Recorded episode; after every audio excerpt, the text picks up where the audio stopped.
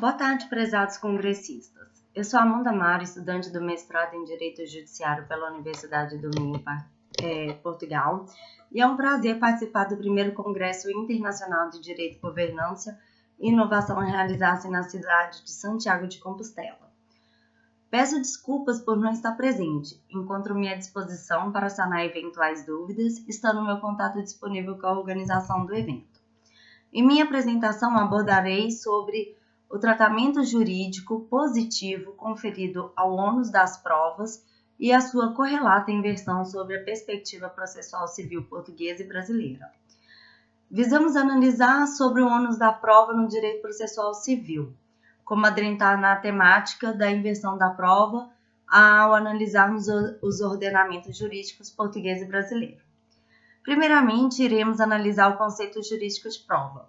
Não há dúvidas de que a prova é o oxigênio do processo, portanto, resta claro que estas condicionam a disciplina processual, bem como a atividade das partes do juiz no processo.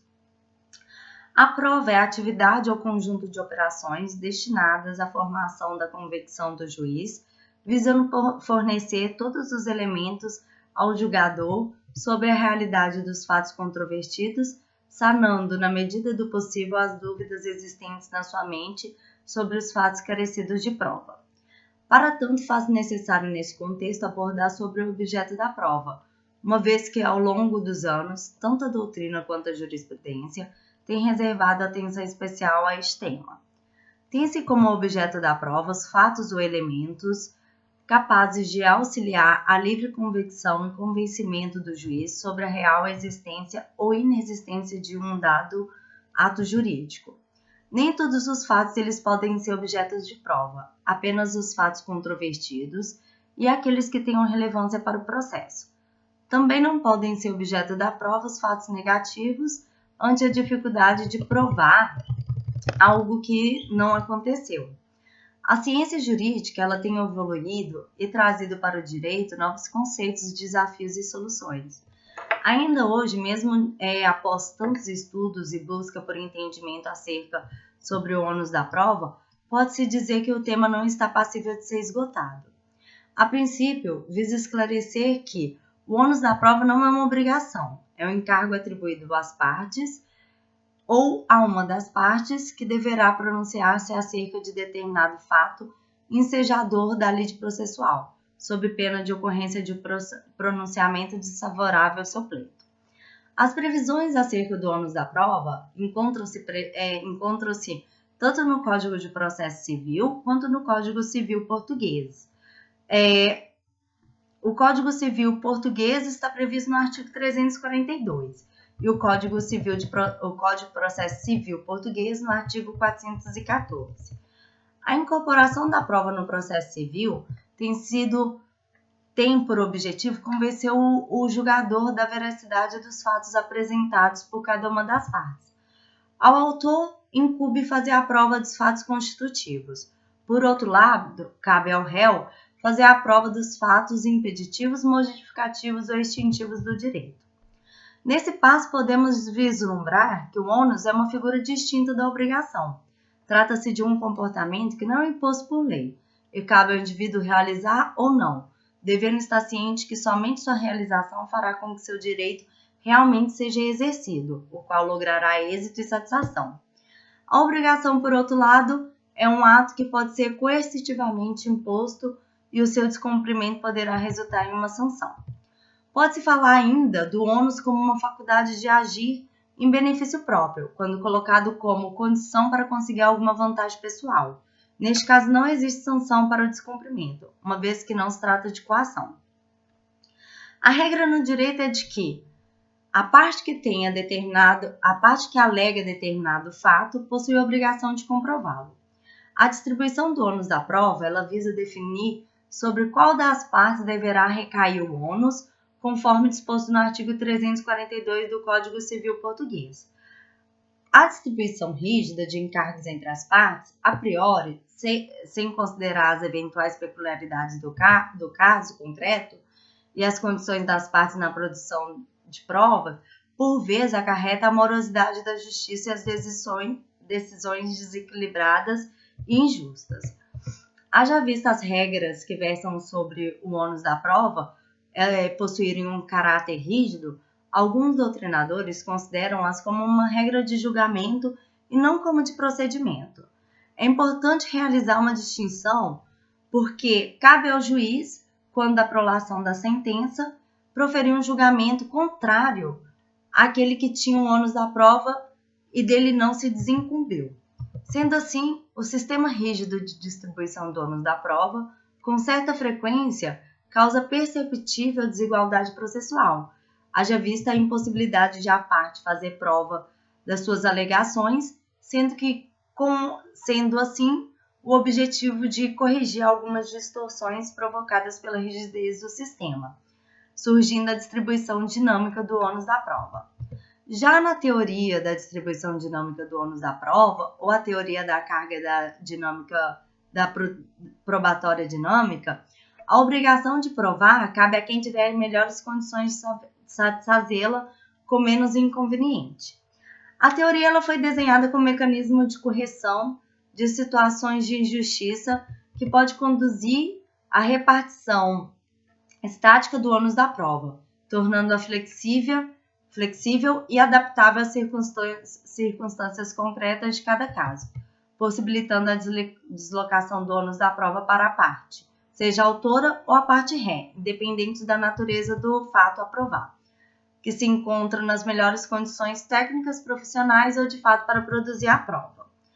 A teoria dinâmica de distribuição do ônus da prova, ela tem como escopo romper o sistema rígido e estático de distribuição do ônus da prova, e ousar compactar vários princípios processuais, acentuando o caráter cooperativo do processo. A referida teoria tem como objetivo também distribuir um caráter dinâmico e ativo ao ônus probante. Essa teoria não se confunde com a inversão do ônus da prova, haja vista que a parte contrária não fica integralmente incumbida de completar a prova para elucidar os fatos. É designado ônus à parte que tiver melhores condições em produzi-la. Importante salientar que ainda a teoria da distribuição dinâmica do ônus da prova tem por objetivo rechaçar a denominada prova impossível. Ao analisarmos o contexto e entendermos que o melhor momento é entendemos que o melhor momento para aplicabilidade da teoria é durante a audiência preliminar ou durante o despacho saneador, quando essa primeira não acontecer, a teoria dinâmica do ônus da prova no sistema processual civil português é, segue a via dos, dos poderes inquisitórios atribuídos ao juiz, facilitando a produção de prova e auxiliando o juiz na busca da verdade real. Por fim, agora, aborda, agora abordaremos um pouco sobre a inversão do ônus da prova, sobre a perspectiva processual civil no ordenamento jurídico português e sobre os pontos relevantes e diferenciados conferidos pelo, pelo ordenamento jurídico brasileiro. A inversão do ônus da prova, ela poderá ocorrer por meio das presunções estabelecidas pela lei ou acordos estabelecidos pela parte, pelas partes. Caso em que o ônus da prova são utilizados como sanção contra uma das partes, conforme o artigo 344 prevê do Código Civil Português. O artigo 344, número 2, ele é uma exceção ao recitado, uma vez que trata de um requisito para a inversão do ônus da prova, situação que ocorre quando a parte contrária ela tiver culposamente tornado impossível a prova onerada, sem prejuízo das sanções que a lei do processo é, manda especialmente aplicar a desobediência às falsas declarações. Em certas situações, entende-se que por um motivo ou por outro, o ônus da prova ela deve pesar exatamente sobre a parte contrária àquela que teria o encargo de acordo com as aplicações das as aplicações gerais de repartição. O mecanismo do ônus da prova ele permite introduzir uma maior equidade no sistema geral e abstrato de distribuição do ônus probatório. Na maioria das vezes ocorre a inversão do ônus da prova para proporcionar maior equilíbrio ao processo, dando apoio à parte que mais necessita no momento de julgamento. Por exemplo, nos casos de inversão de paternidade, aos quais os tribunais reconhecem a ausência do dever de colaborar, implica na inversão do ônus da prova, passando recorrido a ter que provar que não é o pai do recorrente e não ao contrário. Ainda que o legislador introduza regras de inversão, cuja justiça é questionável, irá fazer de forma geral e abstrata. Já o julgador, de forma hábil, poderá adotar precauções de antemão, no que respeita à avaliação das provas no caso concreto, e por meio das presunções judiciais, inverter o ônus da prova de forma encoberta. Essas operações são realizadas pelos juízes, caso a caso, no momento da decisão, de modo a lesar principalmente o princípio da igualdade.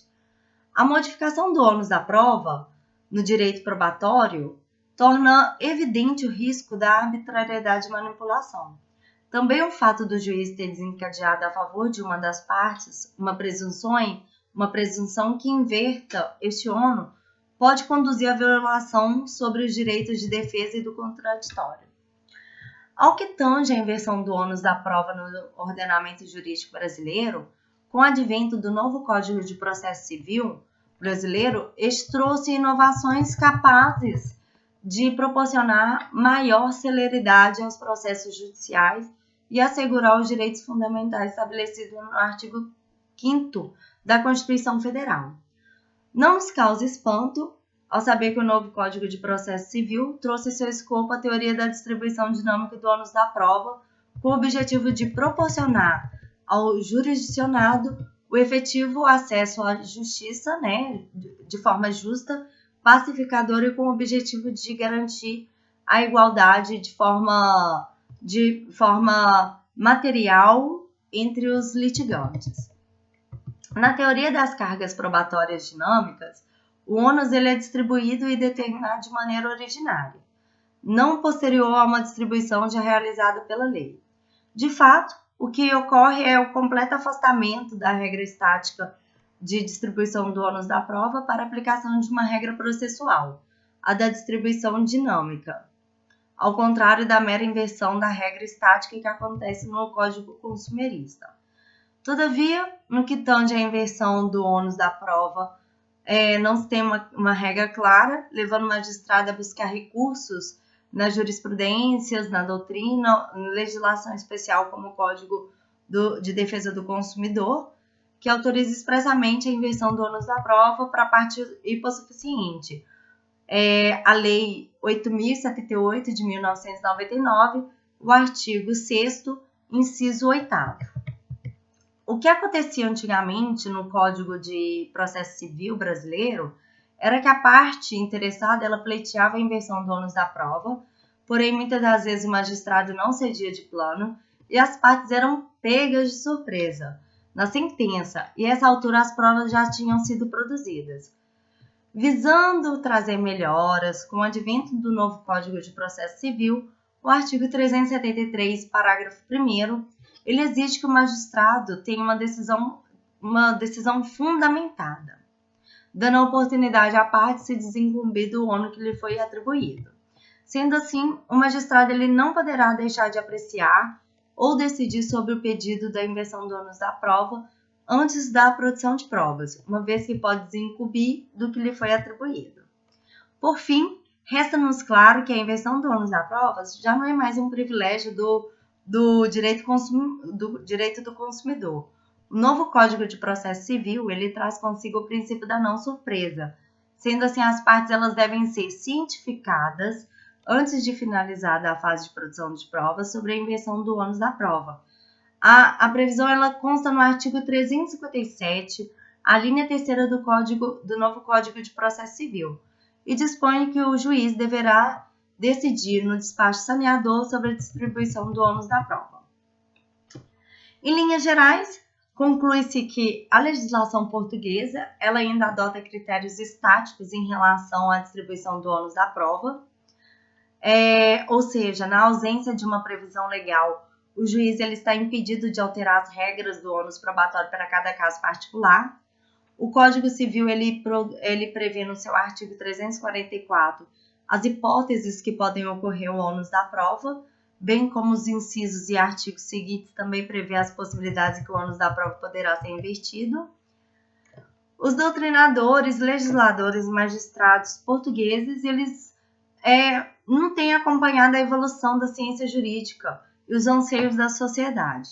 O que tem o que é que tem o direito constitucional protegido do acesso à justiça. É, a prova ela é o oxigênio do processo. Se privar as partes de utilizar todos os recursos possíveis, esse processo ele será frágil e tem grandes chances de aumentar a dificuldade do julgamento, uma vez que o juiz ele vai se encontrar em dificuldades na busca da verdade real. Na teoria, a distribuição dinâmica da, do ônus da prova é sem dúvida a melhor consequência para as partes, no entanto, deve ter, ter cautela quanto à aplicabilidade, porque ela pode causar uma injustiça entre as partes e desencadear desigualdade. E se aplicada de forma correta, teremos um processo justo.